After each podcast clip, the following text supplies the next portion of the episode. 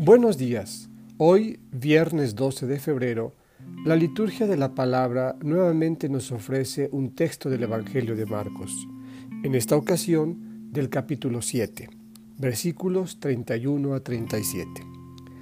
Los invito a escuchar con atención. En aquel tiempo, salió Jesús de la región de Tiro y vino de nuevo por Sidón, al mar de Galilea atravesando la región de Decápolis. Le llevaron entonces a un hombre sordo y tartamudo, y le suplicaban que le impusiera las manos.